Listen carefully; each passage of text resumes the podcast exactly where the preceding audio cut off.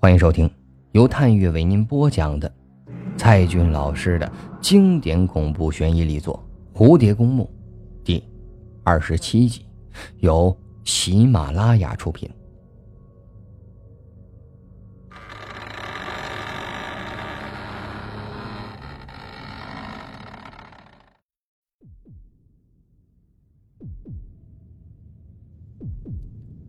于芬芳知道。自己正在和死神赛跑，他边跑着边看着铸蝶的肚皮，那个生命正在拼命的挣扎着，随时都会被窒息在死亡的母体中。几十米的冲刺后，他们跑进了一间空闲的手术室，把死去的母亲放到了手术台上。于芬芳帮医生打开了无影灯，医生。拿出了手术的工具消毒，死人是不需要麻醉，便切开了铸蝶的肚皮。医生做过的剖宫产手术已经有上百个，但是对死人实施剖宫还属于空前绝后。小心翼翼地打开了母腹，终于看到了那可怜的孩子，就像是个虫蛹蜷缩着，两只小手。不停地向上倒着，浑身覆盖着鲜红色的粘稠鲜血。医生颤抖着将孩子捧出来，这血海中的婴儿浑身发出了红光，小小的躯体还不如个猫崽子。已经有其他的护士赶了过来，端来热水和育婴箱等器物。于芬芳。亲手剪断了脐带，擦干净孩子身上的血污，终于看清了，这是一个女孩。祝蝶的预言没有错。然而，于芬芳的眼泪又掉了下来。她真是个可怜的孩子，一出生就永远的失去了母亲。更可怜的是，这孩子长得像个怪胎。他给孩子称了称体重，居然只有一点九公斤，三斤八两。那只有早产儿才会这么小，必须要送进育婴箱才能保命。但这孩子是足月生出来的呀！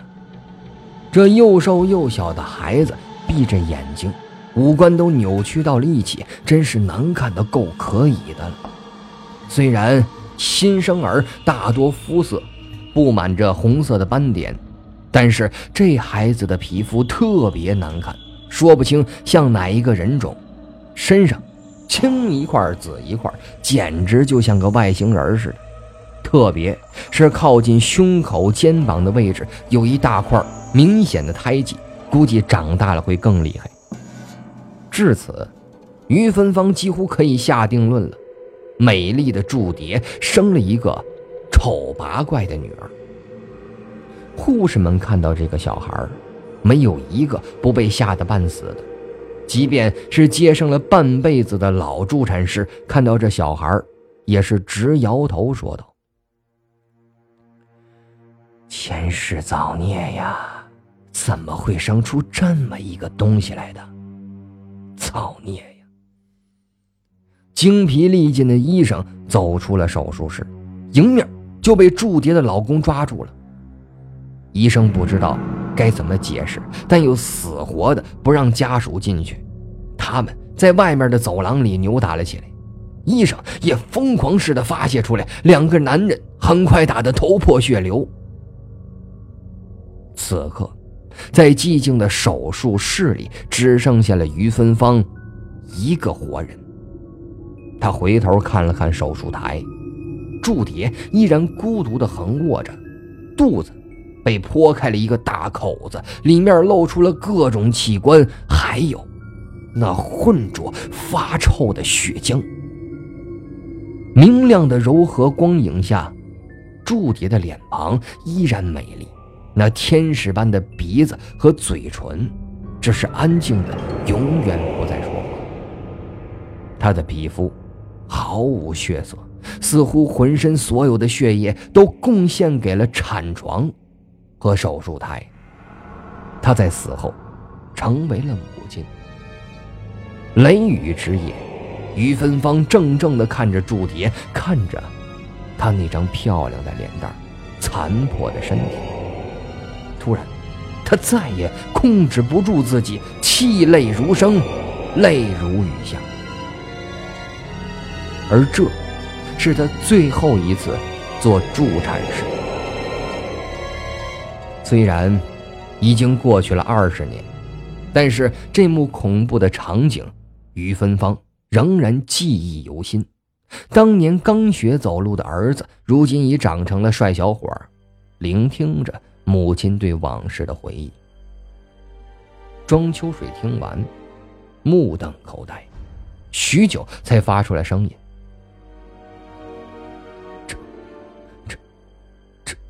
这是真的吗？”“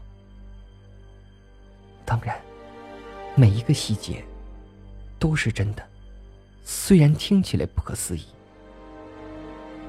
于芬芳捂着胸口，唤醒了痛苦的记忆，令人。精疲力尽。自从那次接生后，我就主动的要求调离妇产科，宁愿回到基层做普通的护士，再也不干助产士了。那位医生也离开了我们的医院，没过几年就得疾病死了。至于那个孩子，一开始我们都以为他活不了，在育婴箱里几次差点死掉。不过，这孩子命大。总算是活了下来，这大概也是祝蝶在天之灵对女儿的庇护吧。那，那他后来呢？于芬芳摇摇头，有些无奈的说道：“我都离开妇产科了，就更不会关心了。我希望永远都不要再见到他。我觉得他身上带着一股子邪气，任何人沾上他都会倒大霉。”就像他出生前后发生的那些事，全部都是超出我们常人想象的。总之，这个孩子的出生是我一生中遇到过的最恐怖的事。啊，那我小时候，我常在半夜听到你说梦话，大概就是这件事儿吧。嗯，至少有十年的时间，我经常梦到那次接生，梦到祝蝶微笑着和我说话。感谢我救了他的女儿，同时，我也梦到了那个孩子，浑身是污血，就像个虫蛹似的。虽然接生只有几个小时，但这噩梦却纠缠了我大半辈子。庄秋水是终于理解当年妈妈的噩梦了。那，那这一切和尚小蝶有什么关系？那天晚上在医院的时候，我给那个女孩换衣服时，我发现。她的胸口上有一块胎记，就是靠近肩膀的位置，看起来很大，是一种奇怪的图案，颜色又深又暗，非常丑陋。妈，你你你的意思是说，是？是的，我绝不会忘掉那个胎记的。二十年来，他无数次出现在我的噩梦里，就是他。听到这里，庄秋水的嘴唇变得更紫了。妈，你，你是说尚小蝶，就就就是你当年接生的那个孩子？对。那天晚上，从我看到他第一眼起，我就心慌意乱起来，好像很久以前就见过他，那种感觉永远的留在心里，无论他变成什么样子。从当年小猫一样的怪胎变成二十岁的大姑娘，我永远记得她的眼睛，她身上带着祝蝶的气味和灵魂。当我看到那个胎记时，使我更加的确信无疑了，他就是我二十年前亲手接生的那个孩子，是祝蝶死后生下的那个孩子。所以，所以他叫尚小蝶。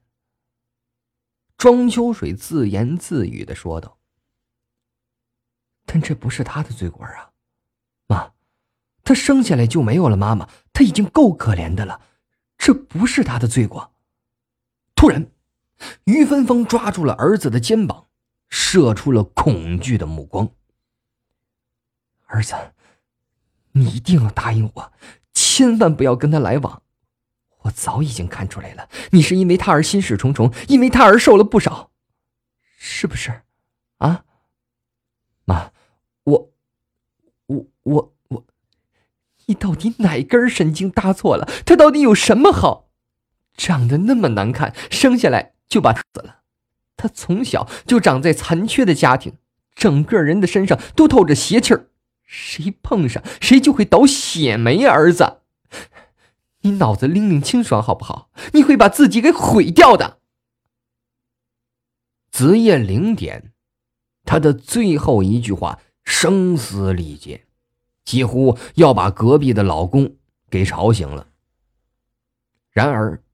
庄秋水还是那副表情，装作若无其事的回答：“妈，那个你说完了没有？我睡觉了啊。”六月十七号上午九点十分，尚小蝶见到了妈妈。妈妈躺在一张白色的床上，柔和的灯光照射着她的脸庞。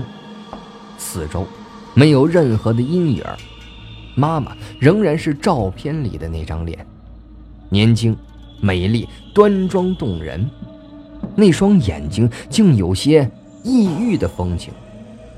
他来到妈妈的身边，轻轻地呼唤着妈妈，而妈妈也微笑着看着他，伸手抚摸女儿的鼻子、嘴唇、眉毛。突然。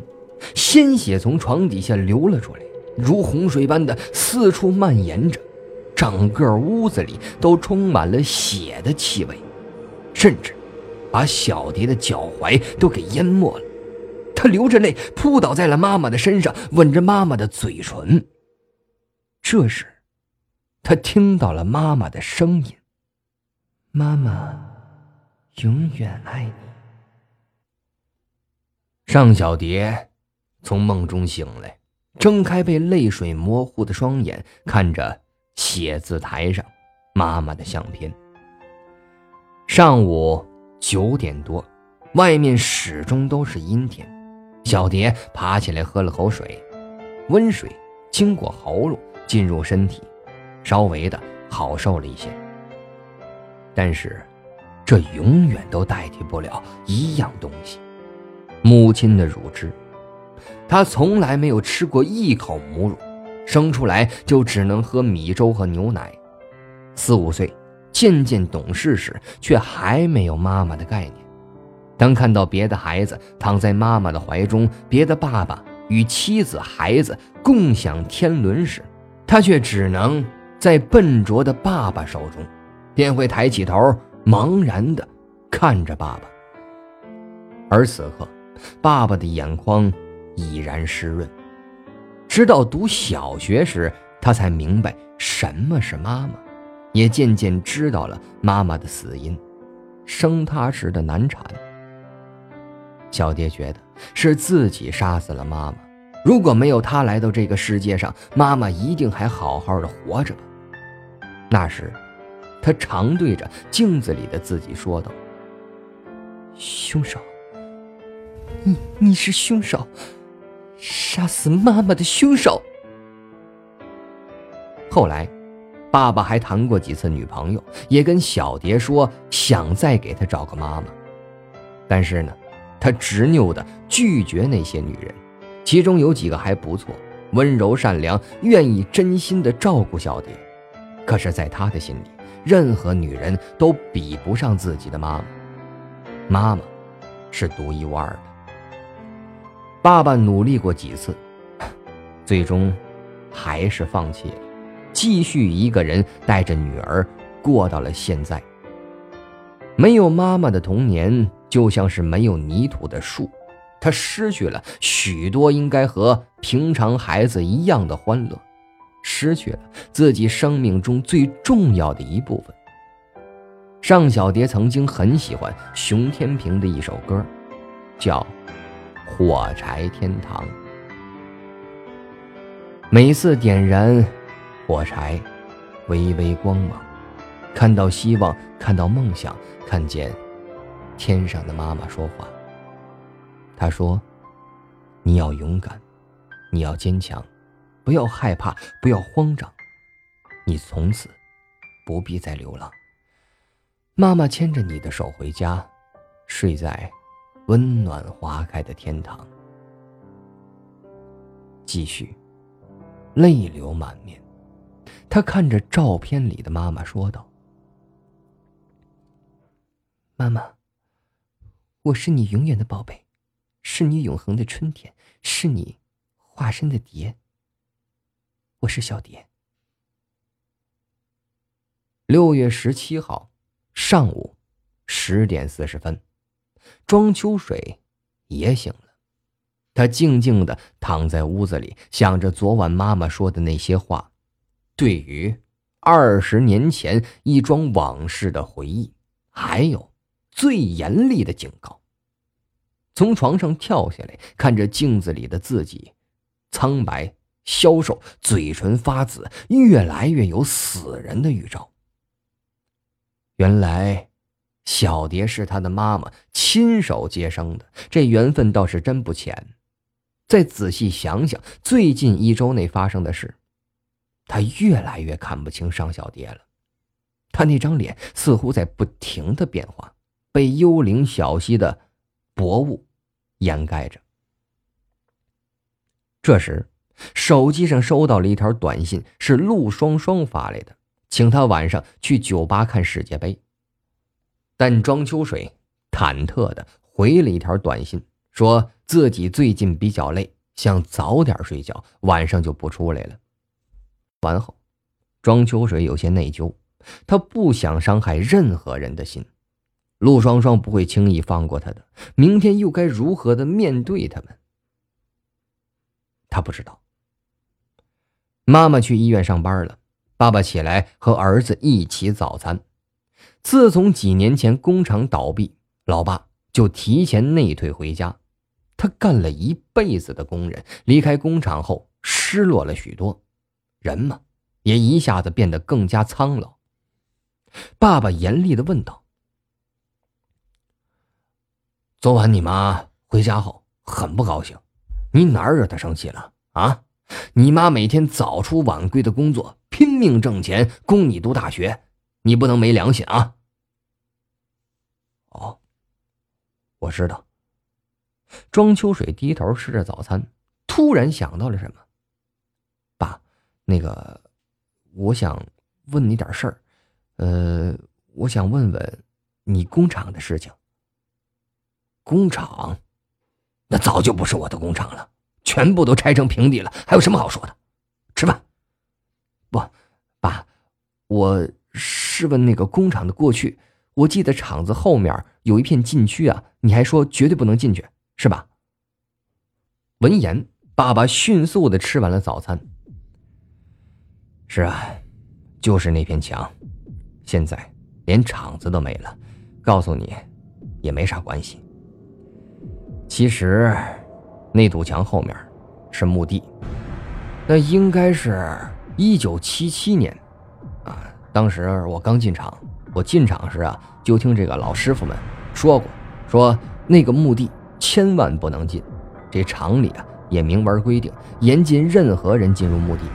后来我才听说，说那个工厂它闹鬼，特别是墓地附近的车间，说常有这个半夜值班的。说那个遇到了鬼，他们说过说啊，说这个六十年代有俩年轻人，这个因为好奇就大着胆子呀进了墓地了，结果呢再也没有出来。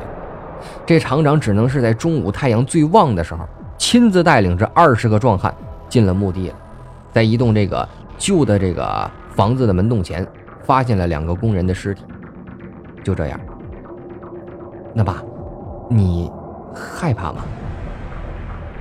爸爸苦笑了一下，回忆着工厂里的岁月，是他如今做的最多的一件事。儿，这年轻的时候啊，我也没感到什么害怕啊，我就是觉得吧，这个夏天厂里的这个虫子特别多啊，随便经常走几步就能踩死一只虫子，有时呢还会钻到我的这个裤脚子里，直到。十多年前的一个晚上，我是真见鬼了。什什么？这最后一句话让庄秋水睁大了眼睛。你，你，见到鬼了？